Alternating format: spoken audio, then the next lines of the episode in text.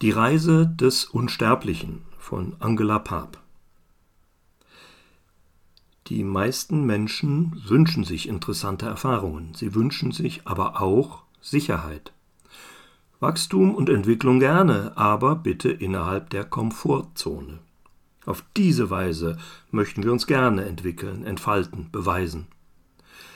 Deshalb haben Abenteuer, die beherrschbar erscheinen, Hochkonjunktur.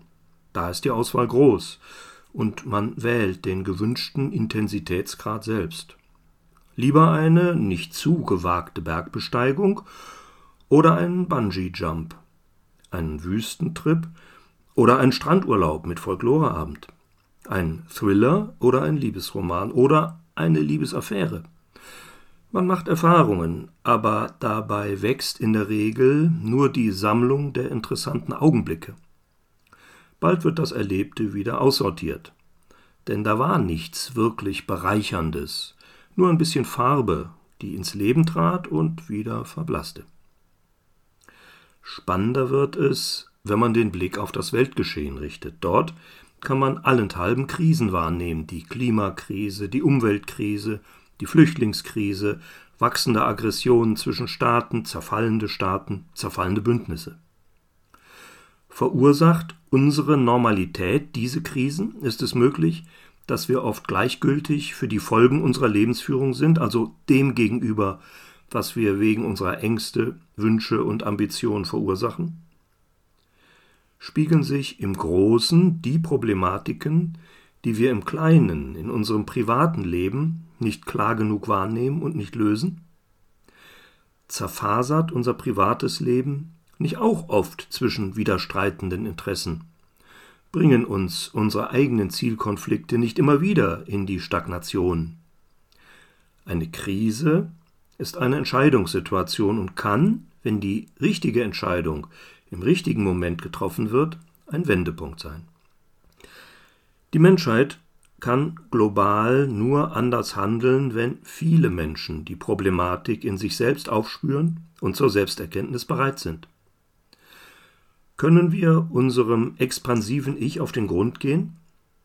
Es geht darum wahrzunehmen, dass wir trotz unserer Intelligenz viele Dinge nicht sehen wollen, dass unsere Herzen oft blind und gleichgültig sind, dass unbewusste Ängste viele unserer Grenzziehungen verursachen und uns davon abhalten, notwendigen Veränderungen positiv entgegenzugehen. Wir kennen uns selbst nicht, und diese Unkenntnis reicht tiefer als nur ins äußerlich wahrnehmbare Leben. Die Kenntnis, die uns fehlt, entsteht nur, wenn das Zeitliche an uns zu einer Begegnung mit dem Ewigen geführt wird. Unser Leben im Kleinen kann uns viele der benötigten Dinge lehren. Oft sind es gerade die überstandenen Schwierigkeiten, sogar Verluste, aus denen wir erleichtert und gestärkt hervorgehen. Erleichtert, weil wir wieder eine Illusion über Bord geworfen haben, wenn auch anfangs nicht freiwillig. Gestärkt, weil wir erfahren haben, dass uns seltsamerweise ein Verlust nichts Wesentliches nehmen konnte. Eine unerwartete Freiheit tritt zutage, eine beginnende Unabhängigkeit von Dingen und Umständen, von Wünschen, Fürchten und Brauchen.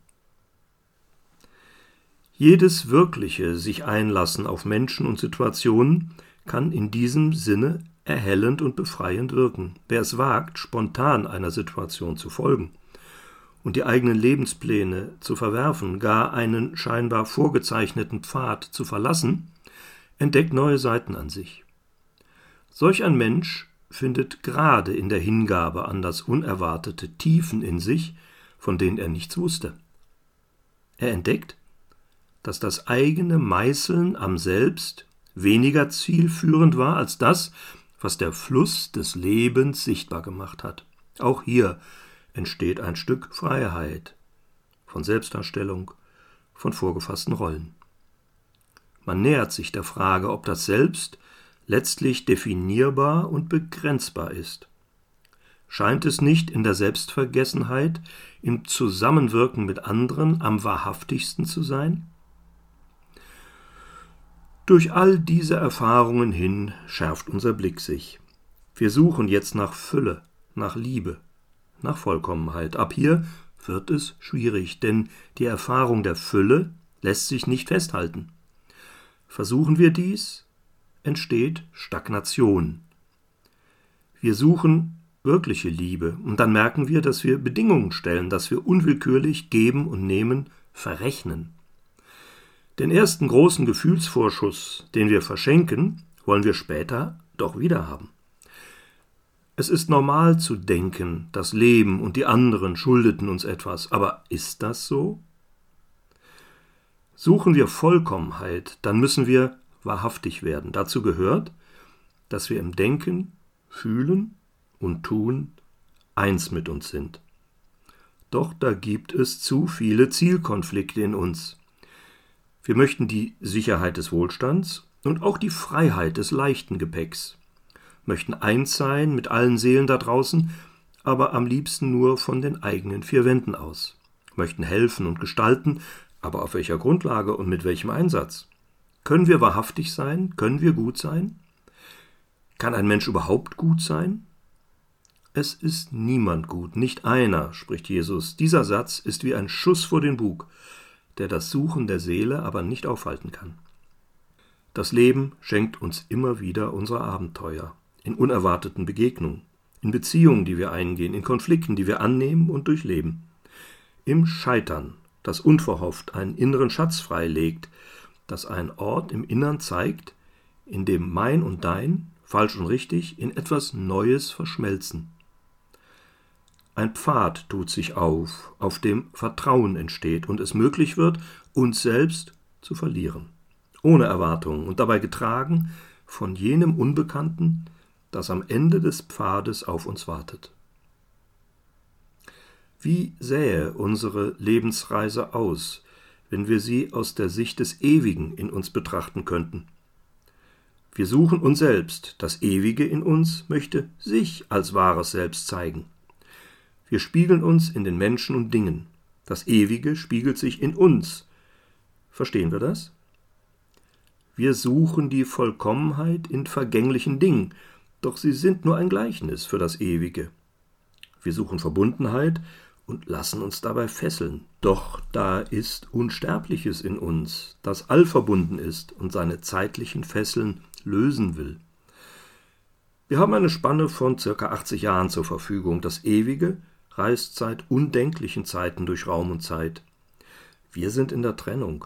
Das Ewige aber ist ein integraler Teil des göttlichen Alls, ein Mikrokosmos, ein kleines Universum, das mit unserer Hilfe seine Reise zu ihrem Ziel bringen möchte.